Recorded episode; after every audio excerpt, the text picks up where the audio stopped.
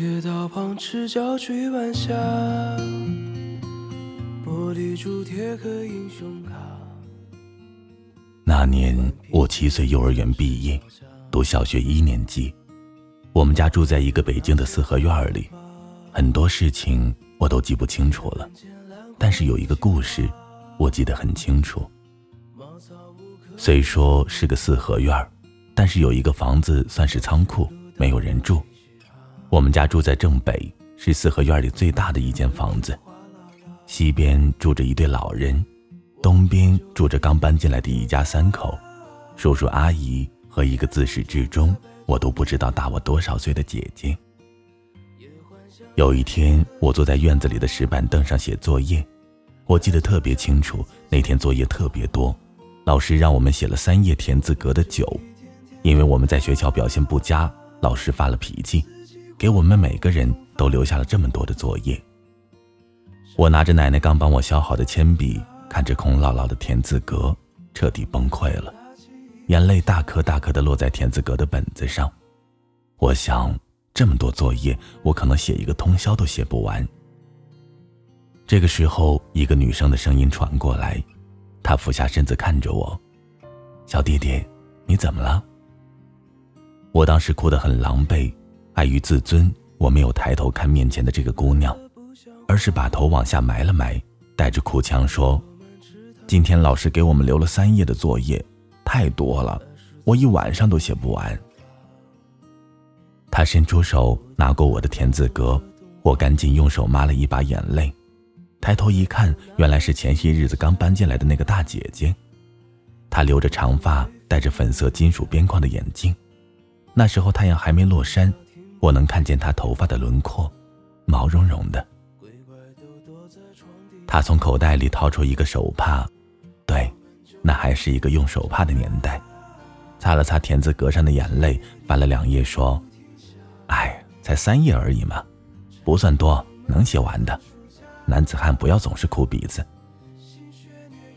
当时我觉得挺不开心的，因为他们大人又不用写作业，当然不知道写整整三页田字格要多辛苦。姐姐说让我给她一支笔，然后她也坐在了石凳上。在每一页的第一个田字格里写了一个九，然后把本子还给我，说：“我帮你开好头了，你照着我的样子写，一会儿就能写完了。”我看着田字格上的九字，突然觉得好像写九也没有那么麻烦。有一天周末，我放假一个人在院子里玩，姐姐突然打开她的家门，招呼我过去。我有点腼腆，但是姐姐说邀请我去他们家玩电脑。我一听有电脑可以玩，就跑过去了。姐姐家的电脑就放在窗户旁，她跟我说，她的电脑最近安装了一个叫《洛克人》的游戏，可以两个人玩。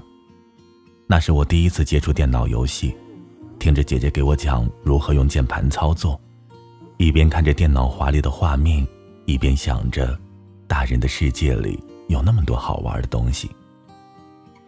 后来我试过很多次搜索那个游戏。可是再也没有找到那款游戏了，可能就算找到了，也玩不回十几年前的那种感觉了吧。那一天，我整天都在姐姐家玩游戏。姐姐说她爸爸妈妈出去了，今天一天只有她一个人在家。我问她：“那如果你饿了的话，吃什么呢？”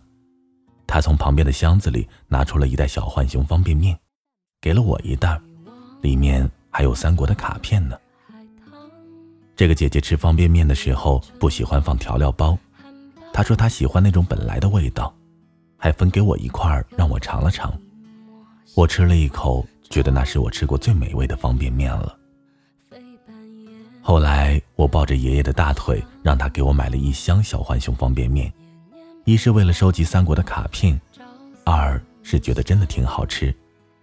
只不过我自己一个人吃方便面的时候，还是要放料包的。如果不加，就会觉得方便面一点都不好吃了。在学校，我有很多小朋友、小伙伴。回到家里，我写完作业就会去找隔壁的姐姐玩，她也是我的伙伴，是一个大朋友伙伴。只不过他是大人，我是小孩所以我没有办法让他和我一起跑出去玩泥巴、淘沙子。而且我很喜欢看姐姐笑，她一笑很温柔，让我看起来很舒服。所以我经常会给她讲我在学校学了什么，美术课画了什么画，语文课又背了哪一首古诗。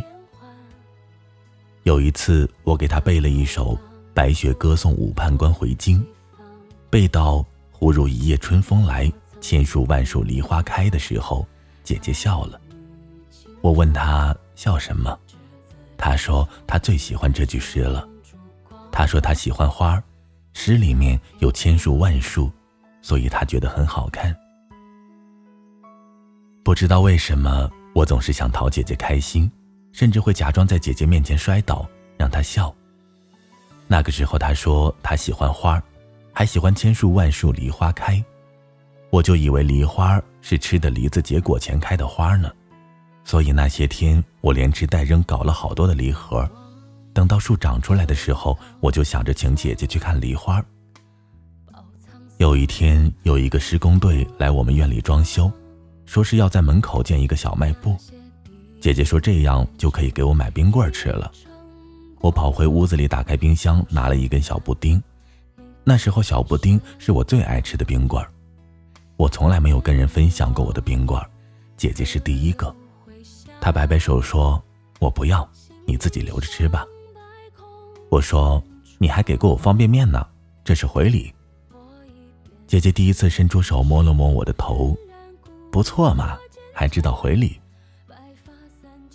我每一天都在等着门口的小卖部建起来，每天放学都去问干活的师傅还有多久才能建完。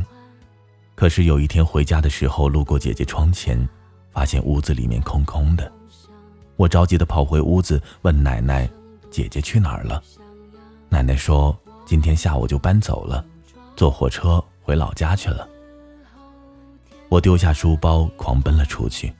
跑步十五分钟就有一条火车道，我坚信姐姐是在那里走的。我顺着火车道跑了很久，直到天色都有一些黑了才回头。